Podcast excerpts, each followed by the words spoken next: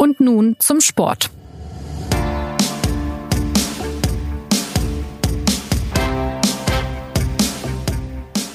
Eine ereignisreiche Woche liegt hinter dem FC Bayern. Drei seiner Spieler, Jerome Boateng, Mats Hummels und Thomas Müller, haben erfahren, dass sie nicht mehr fürs DFB-Team spielen werden.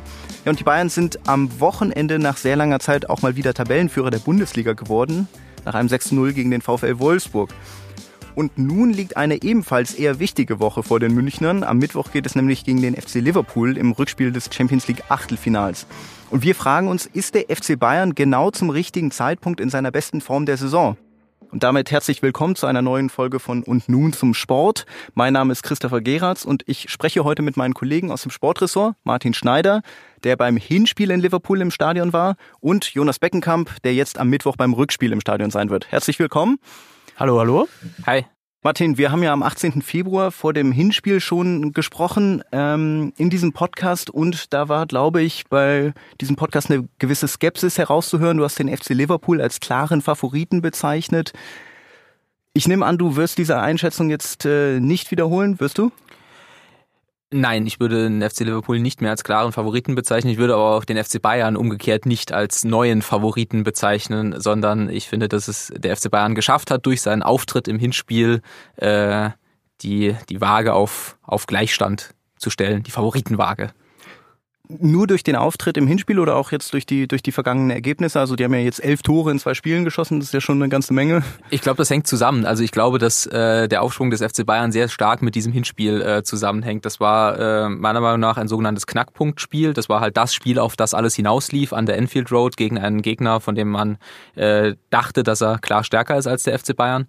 Und der FC Bayern hat in diesem Spiel äh, zwei Dinge gemacht, die ich ähm, so nicht erwartet hätte. Sie hatten A, einen sehr klugen taktischen Plan und sie haben diesen taktischen Plan B auch sehr konsequent ausgeführt.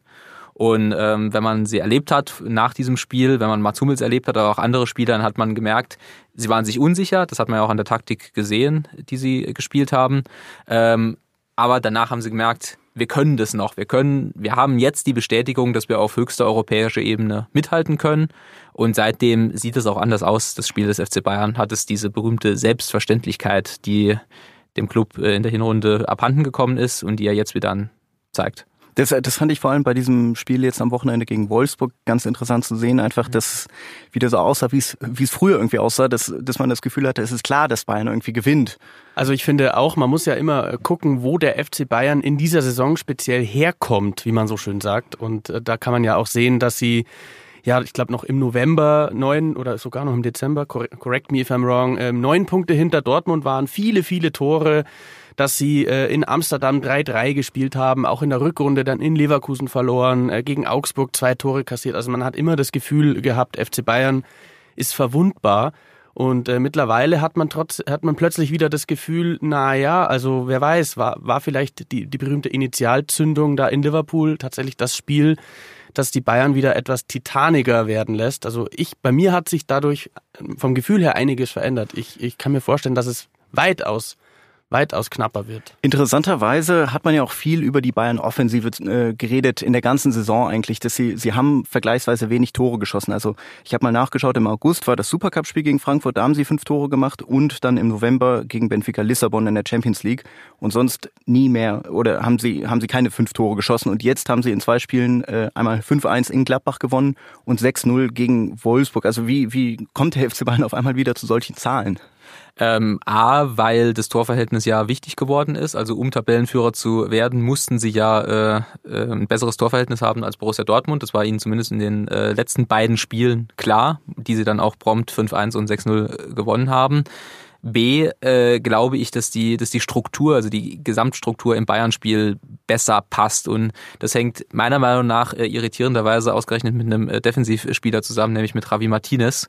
Ähm, weil abseits, abseits von den Gefühlen, das ich auch habe beim FC Bayern, also dass die, dass das sogenannte Momentum jetzt wieder bei ihnen ist. ist oh, das, halt, das Wort wurde sehr häufig gebraucht in den vergangenen Ja, das stimmt. Tagen. Ja, also Momentum, Initialzündung, da sind wir mittendrin. Ja. Wir müssen eigentlich schon teuer bezahlen. Trend, the trend is your friend, wie äh, Uli Hoeneß einst weise äh, sagte. Äh, nein, aber abseits von diesen, äh, diesen Gefühlen fällt halt auf, dass äh, Javi Martinez in Liverpool sein wirklich erstes gutes Spiel seit langem gemacht hat.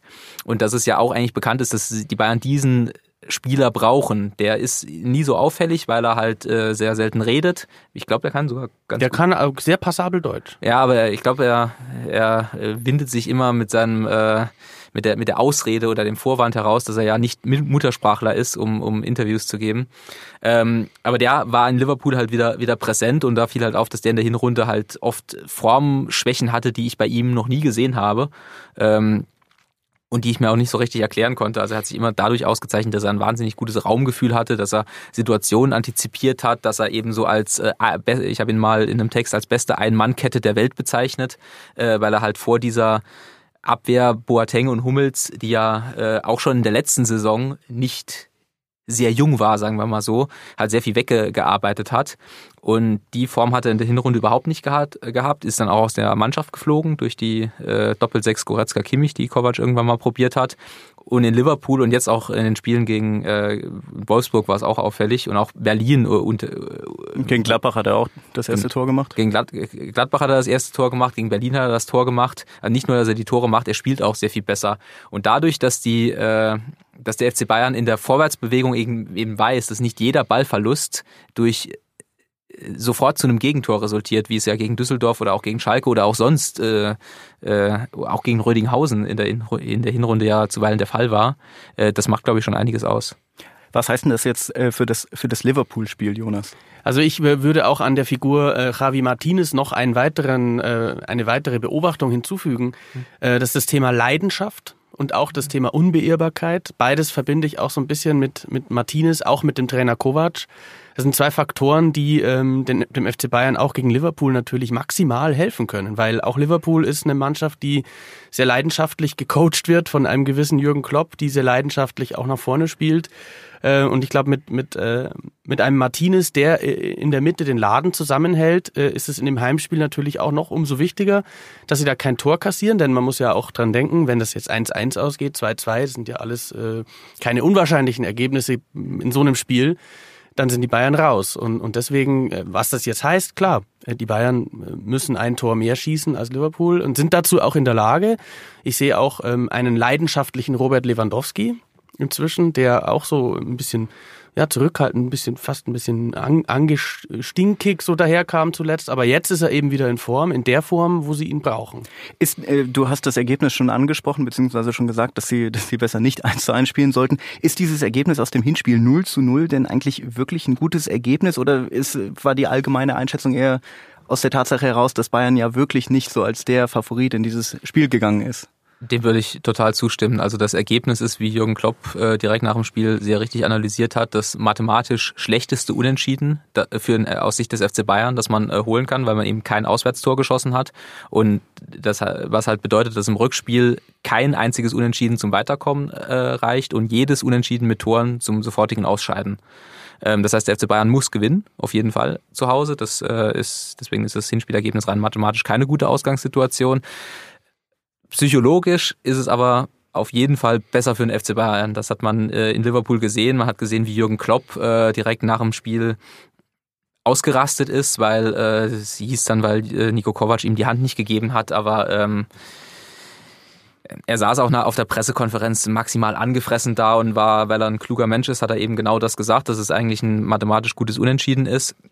Aber du hast gesehen, dass er sich da mehr ausgerechnet hat.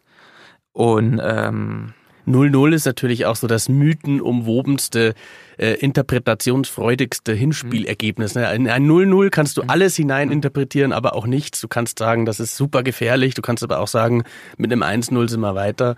Äh, klar, sie müssen aber jetzt gegen Liverpool auf jeden Fall vermeiden, dass sie da ein oder zwei Gegentore kassieren. Das, das, das ergibt äh, ganz kurz äh, taktisch äh, ja ein ganz, ganz sehr interessantes Spiel Absolut, jetzt ja. für, für dieses Rückspiel, weil wie ich gerade gesagt habe, der Bayern, FC Bayern muss gewinnen. Gleichzeitig äh, würde ich aber glauben, dass es eine kluge Taktik gegen Liverpool ist, gegen diese äh, sie immer noch sehr starke Offensive. Wir haben in, in dem Podcast vor einigen Wochen sehr viel über Tempo geredet. Genau, genau. Und das hat der FC Bayern in dem Hinspiel wirklich sehr gut gemacht. Sie standen ja un unfassbar tief. Sie haben ja teilweise auf der eigenen Grundlinie aufgebaut. Äh, Kimmich und, ähm, und Alaba, die beiden Außenverteidiger, sind faktisch nie bis auf zwei, drei Ausnahmen ganz am Anfang Kimmich über die Mittellinie.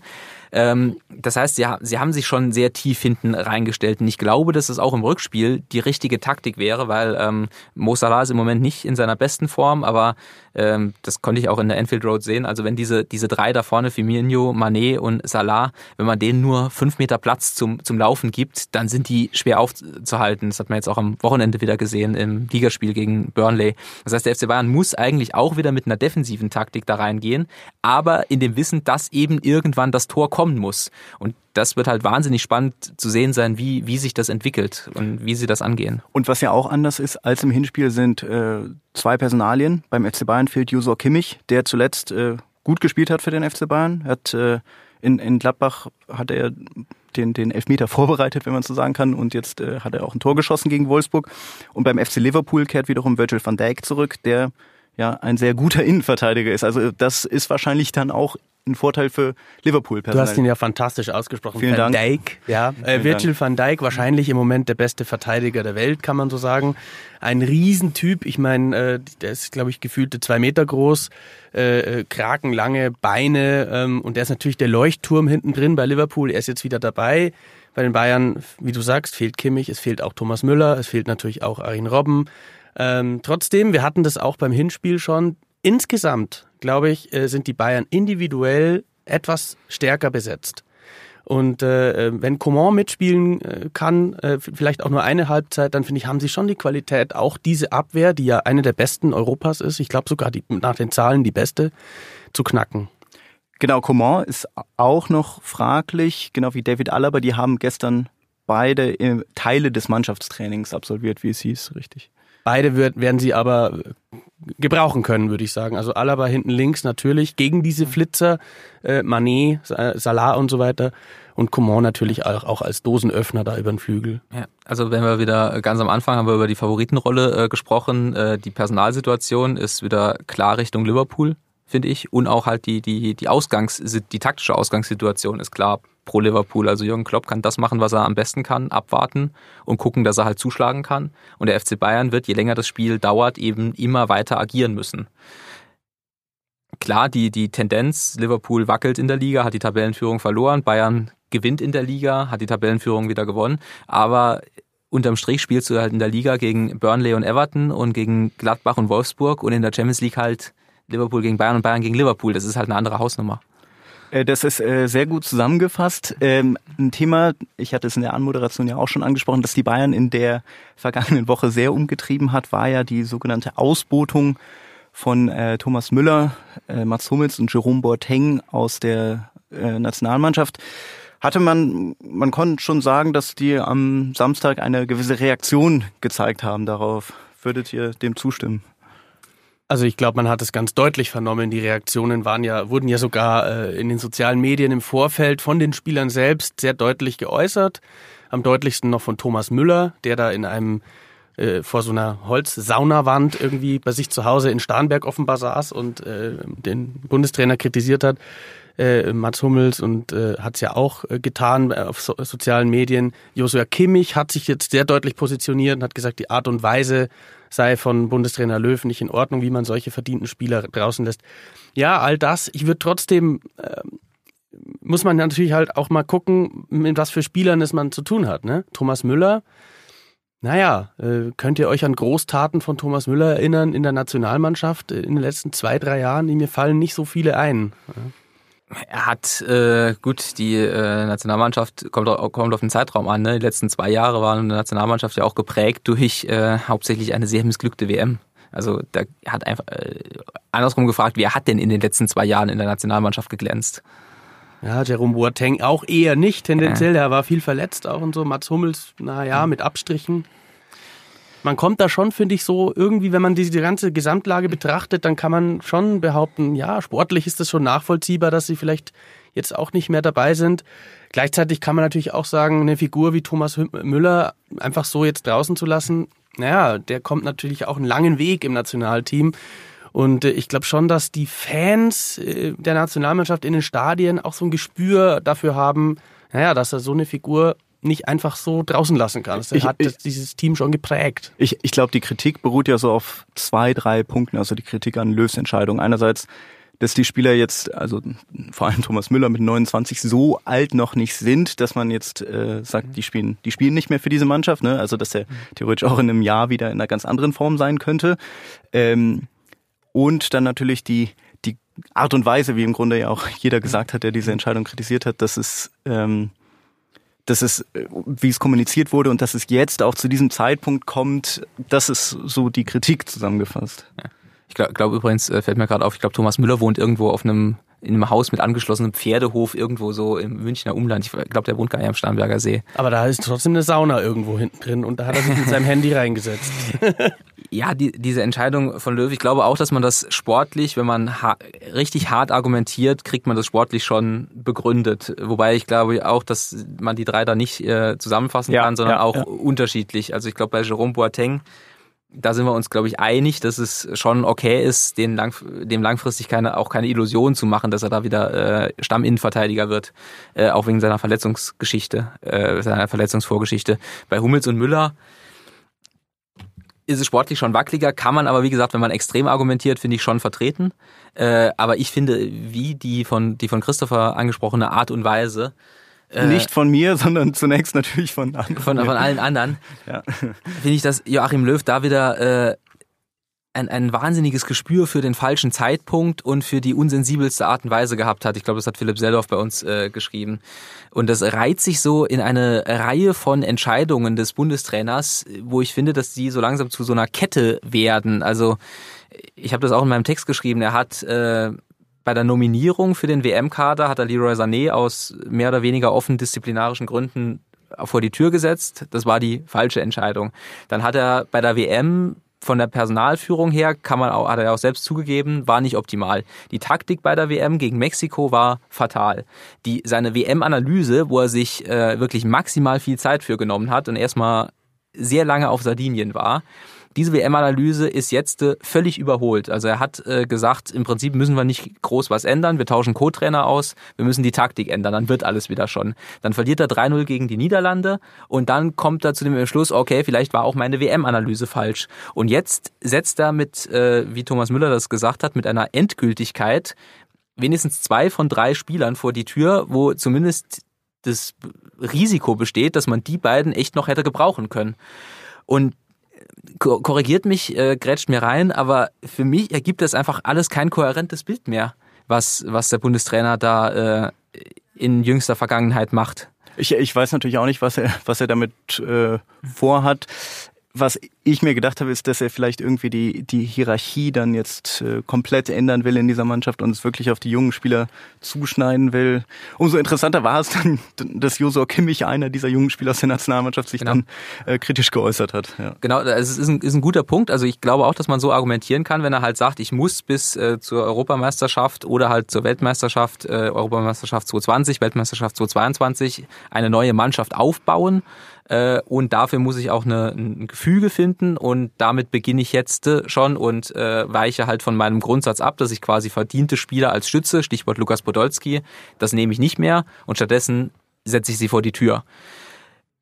Kann man schon so sehen, aber wie du halt gerade gesagt hast, wenn dann halt äh, der, der designierte zukünftige Kapitän Joshua Kimmich sich dann halt hinsetzt und sagt, das war nicht, und sich öffentlich hinstellt und sagt, es war nicht okay vom Bundestrainer, da ist halt die Frage, was ich dann damit erreicht habe. Ich äh, übrigens, um noch äh, den Bogen nochmal zu den Bayern zu spannen, äh, ich kann mir Vielen durchaus, Dank, ja, ja, durchaus vorstellen, dass die, das haben wir jetzt nicht abgesprochen, ne? Nein. Äh, ich kann mir durchaus vorstellen, dass diese Personalien ähm, auch eine gewisse Trotzigkeit beim FC Bayern freisetzen und übrigens ja auch ganz schlicht ähm, ja äh, Frische und Kräfte, denn es sind ja zwei Länderspiele im März, äh, Ende März. Und da sind sie jetzt nicht dabei. Und äh, man hat bei Thomas Müller ja schon jetzt äh, im letzten Ligaspiel gesehen, dass äh, gegen Wolfsburg, dass er da ein Tor gemacht hat, eins vorbereitet, dass er vielleicht auch ein bisschen befreit ist davon. Bei Mats Hummels äh, kann man eh immer spüren, dass er sehr genaue Antennen hat für die Dinge, die um ihn herum passieren. Gut, Müller ist jetzt nicht dabei ähm, gegen Liverpool, aber Hummels wird spielen, nehme ich mal an, Boateng eher nicht. Aber in der Meisterschaft sind alle drei ein, gehöriger Faktor beim FC Bayern. Und Nico Kovac hat ja auch ein Zeichen gesetzt, indem er sie direkt dann aufgestellt hat. Alle drei gegen, ja. gegen äh, Wolfsburg. Das, das, ist eine interessante Frage, ob diese äh, Entscheidung wirklich den Bayern jetzt kurzfristig irgendwie entgegenkommt. Ne? Das kann man, glaube ich, auch so sehen, wie du es gesagt hast, Jonas, äh, dass, dass die, dass es irgendwie, dass die Spieler sich oder dass sie noch zusammenstehen in dieser Situation. Das Einzige, was ein bisschen dagegen spricht, ist, dass natürlich nicht jeder Bayern-Spieler sich so klar geäußert hat wie Josor Kimmich, also äh, Serge Gnabry und Manuel Neuer waren äh, wesentlich zurückhaltender, wenn ich das richtig im Kopf habe. Ja, gut, Manuel Neuer äh, ist da einfach in einer unmöglichen äh, Position, unmöglich im Sinne von äh, wahnsinnig undankbar, weil er ist mhm. Kapitän des FC Bayern und der Nationalmannschaft. Das heißt, er spricht nicht nur für sich, wie das Josua Kimmich noch kann, äh, sondern er spricht immer für die ganze Mannschaft und er muss jetzt quasi in Personalunion für zwei Mannschaften sprechen, wo der eine Trainer gesagt hat, äh, drei Spieler sind nicht mehr gut genug und wo der andere Trainer sagt, die die, auf die drei baue ich jetzt aber. Mhm. Äh,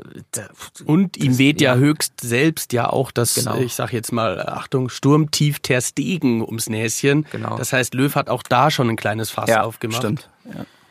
Ja, genau. Also Manuel Neuer äh, würde ich da Absolution äh, erteilen. Ähm, ja, die, die, die, man eigentlich fragen müsste, sind ja die, die direkt davon profitieren. Also in der Innenverteidigung sogar ähm, äh, Niklas Süle, äh, Jonathan Tah, äh, Thilo Kehrer, äh, Antonio Rüdiger. Ähm, gut, die werden jetzt auch nicht sagen, gut, gut, dass Jogi sie vor die Tür gesetzt hat, ne? Aber ähm, also ich glaube schon, dass Joachim Löw eine Entscheidung, die man schon so treffen kann, wirklich auf die maximal falsche Art und Weise getroffen hat. Und das bleibt wieder äh, jetzt im Unterschied, um auf den FC Bayern äh, äh, zu kommen.